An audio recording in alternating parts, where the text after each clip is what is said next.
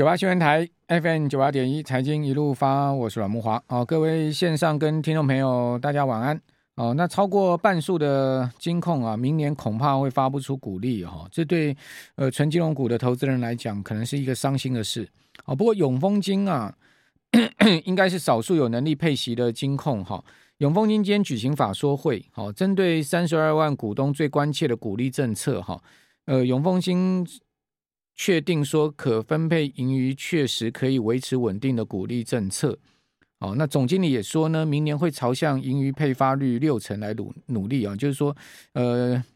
，EPS 的百分之六十哦，可以配发成股息了哈。那永丰金今年前三季的净收益是三百七十点四亿哈，年增五点四趴。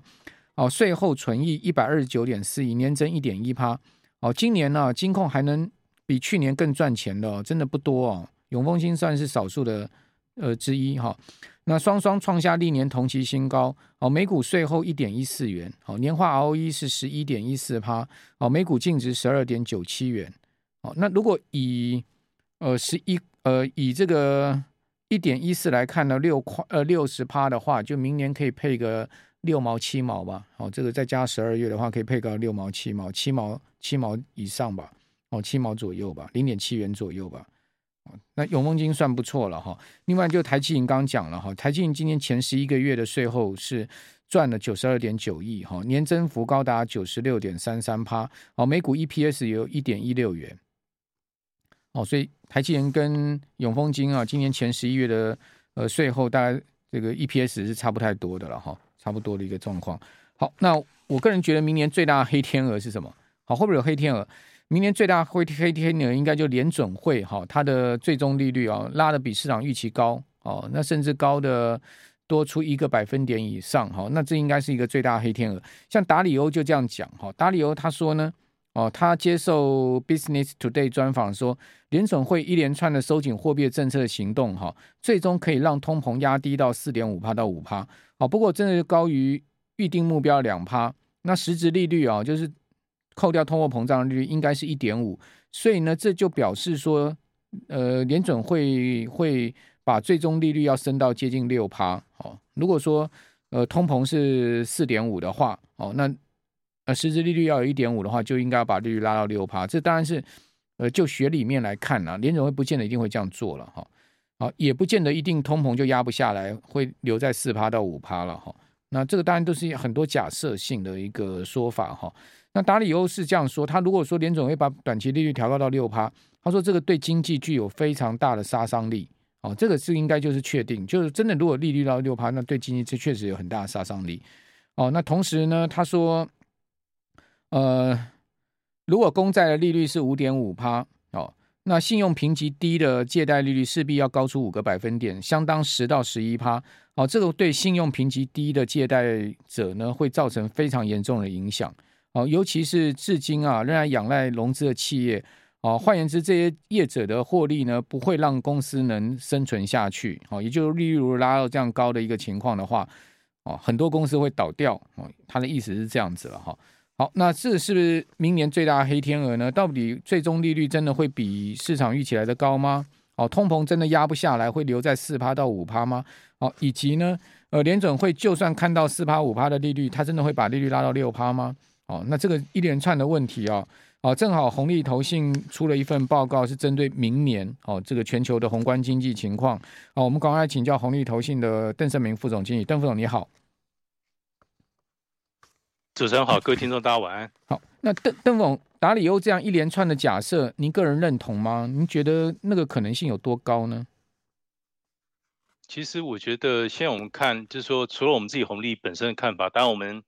我们自己红利看明年，其实其实也是颇为谨慎啊。但问题是，其实的确现在 third party 哦，就是他第一个提到的风险，其实主要从另一个面向来看，就是说，可能到二零二四年之前，联总会、ECB 这些主要央行应该都不会降息。这不就在有点某种程度在有点某种程度在呼应，就是可能是不是市场现在又有点稍微太乐观了一点，因为最近。整个公债市场，尤其投资级债，其实都在反映这个事情嘛。那反映两个面向，一个是明年可能会，呃，经济的增长会比较弱化，还有一点就是可能利率政策的风最高的风险可能有点过去了。所以从这个角度来讲，这是第一个因素。那另外还有看其他的部分，刚刚讲到就实质利率，实质利率如果说它的导数跟一个东西有相关性，就是美股，而且就是全球股市哈，M C M X W O，那未来十二个月的移动平均本益比，那它这个部分是一步一步一趋。如果说你实质利率有可能会往上的话，就代表本平均本益比会向下，那个就是市场的一个。一个风险，因为还有就是来讲的话，就是说你利率水准，如果说你真的，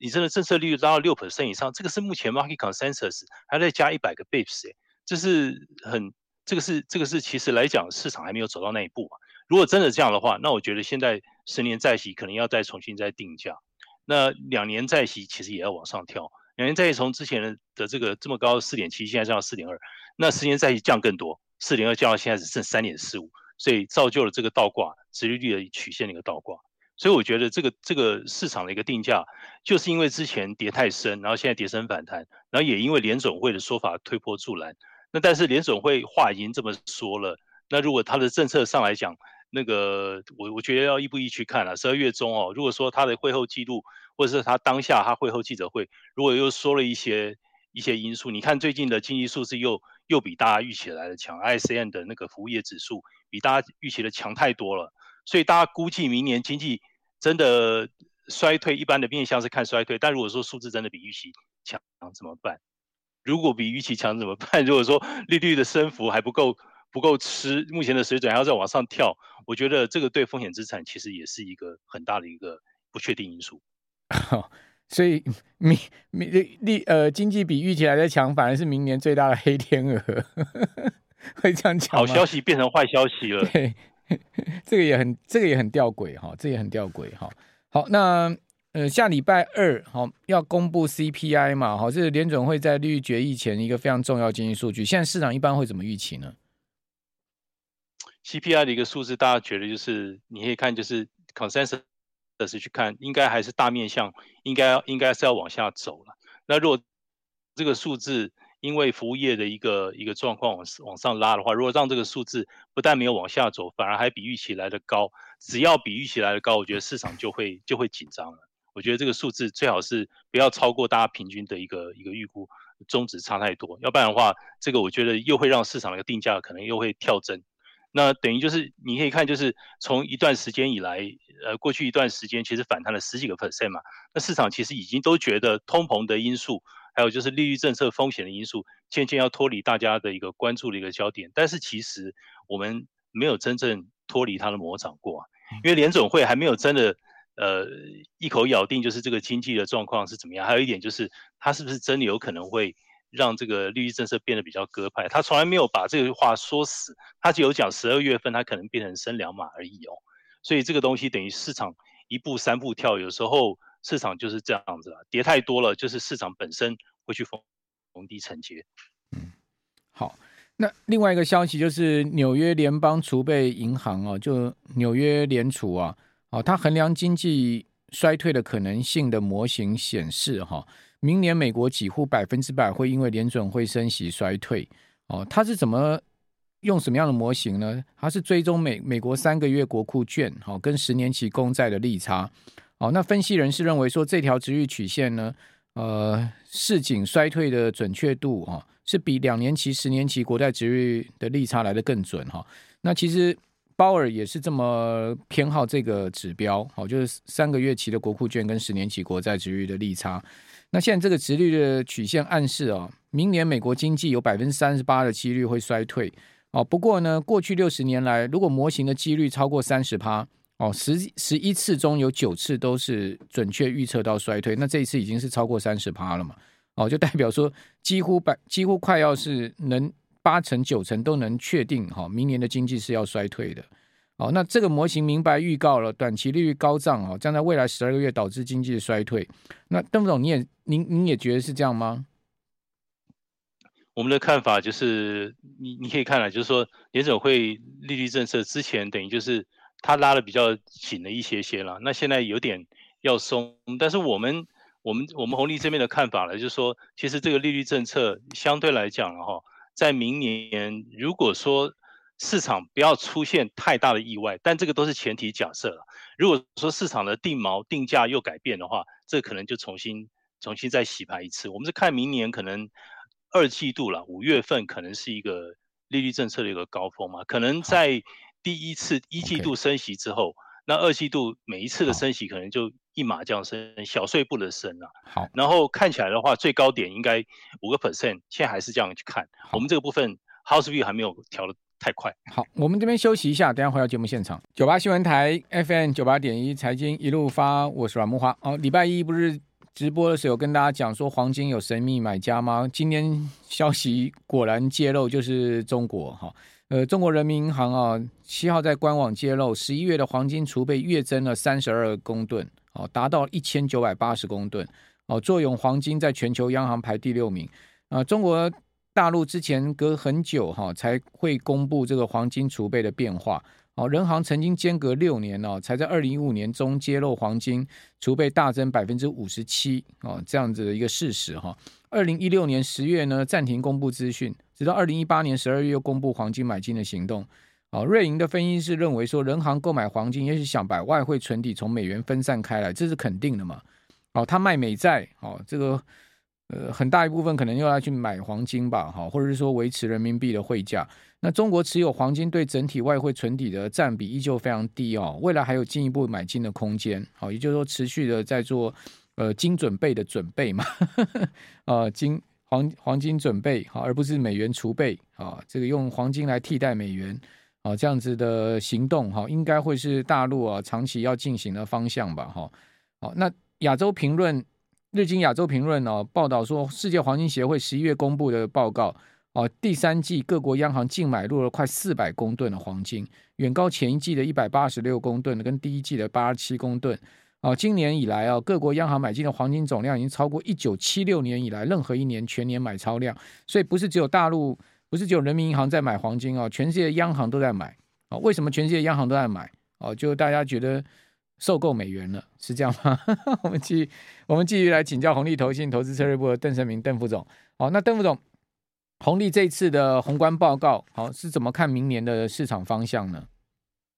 其实我们认为，就是二零二三年，然后第一季等于就是除了美国以外，那货币紧缩货币政策有机会了，有机会告终了哈。那如果没有意外的话，另外财，但是问题同一个时间，财政刺激的动能也也衰退了。另外就是大家在讲经济衰退可能性增加，但你经济衰退可能性增加的话，也会影响企业获利啊。所以企业获利受到影响之余啦，等于就是说，呃，你可以看企业获利影响，当然股票的上档空间也会受到压抑。但美国的经济体制还是比其他国家好，但只问题在于美元哦，美元就是说你货币政策正常化之后，美元会面临挑战。美元计价的商品，美元越贵，计价商品相对来讲就。贵嘛，但美元又便宜的话，其他的呃非美元的东西，我觉得有机会这个串起来。所以我们的看法是，像欧澳远东这些市场哦，回报率会最领先。像新兴市场股欧欧洲股票之前衰很久了，搞不好会比美国股票来得好一点。那还有就是货币政策它那个反转，呃，会反映在汇率上，等于就是非美地区要去注意这个布局的这个空间了。可能就明年来讲。因为刚刚这个在广告时间，主持人问我说，那个标普五百上档的问题啊，你看这次四千一就是没有过嘛，嗯，那明年的话，我觉得可能四千一也是也是一个天险，等于就是这次你看这么强的一个反弹行情，还是没有办法把它带过去哦。那未来还有没有更强大的利多因素？别的利多因素，你现在只是把一些利空抽走嘛，部分的一些不确定因素，年初到现在一字排开一大堆，就现在利空抽掉一些，可是利多在哪边呢？就是你你你要回到那个好消息去刺激股市，而不是只能靠这个坏消息去 带动市场。然后好消息真的出来的时候，市场反而怕，等于就是市场这个部分心态上其实有还是有点被这个这个货币政策有点在扭曲了。嗯，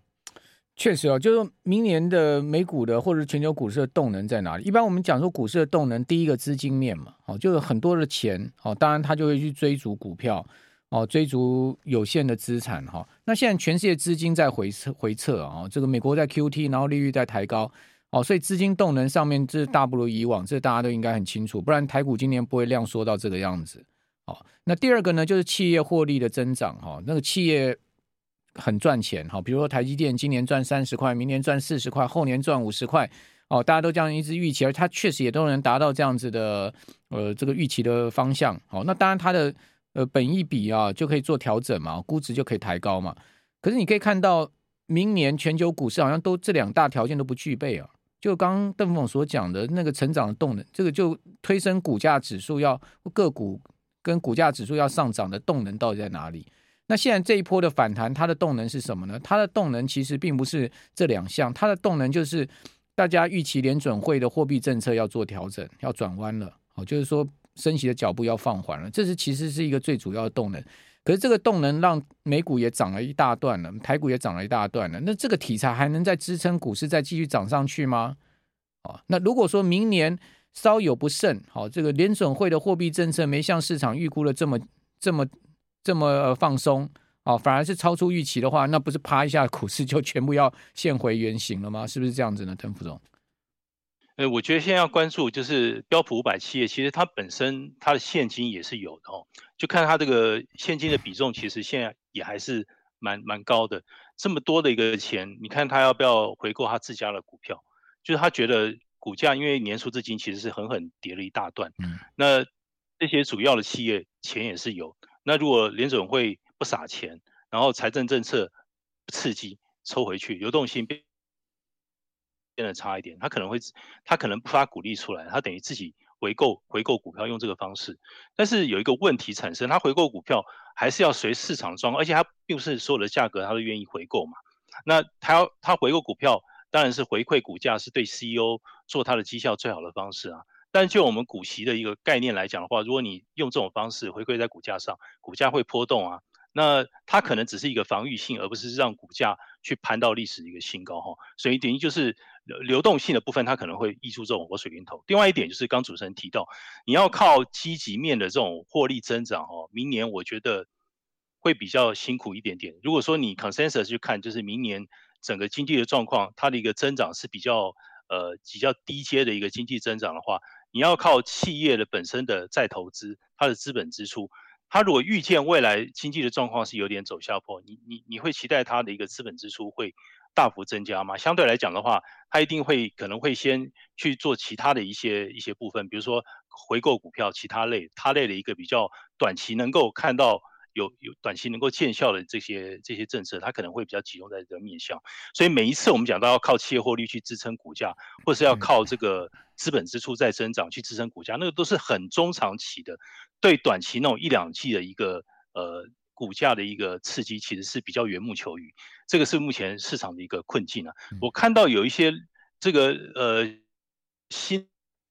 的一些呃增添出来一些问题，年初至今大家担心实质利率上去了，或者说担心这个这个这些因素，货币政策因素，其实那些因素都没有完全拉掉，只是淡化，反而就是原来大家不担呃不是很担心的这个等于就是本益比。现在以美国为首的本益比现在反而变得比较贵，等于相对来讲，之前跌歪的这些欧洲股市本益比反而会理想一点，是不是？未来来讲，跌跌歪的地区会不会 比较有机会？或者说之前过去从复数年的角度来，过去一到两年都没有什么表现的地方，或许有机会了。包含像中国市场这些地方，市场看得非常非常水了，等于就是这些有够低哦低阶的低基期的一个市场，或许会更有机会一些。啊，这就是最近陆港股反弹的主轴嘛，就是因为跌的够多了嘛，哦，港股就跌了这么多了这情况之下，哦，它就出现强弹了。不过这个强弹也不不不不是一个基本面的，只是消息面，就是说啊，这个清零要政策要稍微松绑了，然后呃跌的也够深了，哦，所以资金进去了，哦，这个能能构成像港股这样长期推升的动能吗？我我就觉得，呃，大陆那边现在当然射出射出三支箭啊，他所谓等于就是呃，相对来讲，他所谓的三支箭就是信贷投放啦、债券融资啦、股权融资等等哦。那他其实他是要刺激房市回稳，那他也知道房市是他最大的一个软肋，他就是要从这个这个角度去活化房企的一个存量资产等等作用，他要去盘活这个市场哦。那呃，中国大陆当他要去做市场，因为它毕竟是计划经济，就你不能说它完全无效了。而且现在其实大家，你说这个自由经济受到这个地缘政治激烈的冲撞的影响之下，其实现在要变成区域的自由经济啊，嗯、等于区域的老大，其实它的政策的引导性，未来可能更需要去关注，因为毕竟未来可能地缘政治因为大国角力的情况之下，谢谢。我觉得。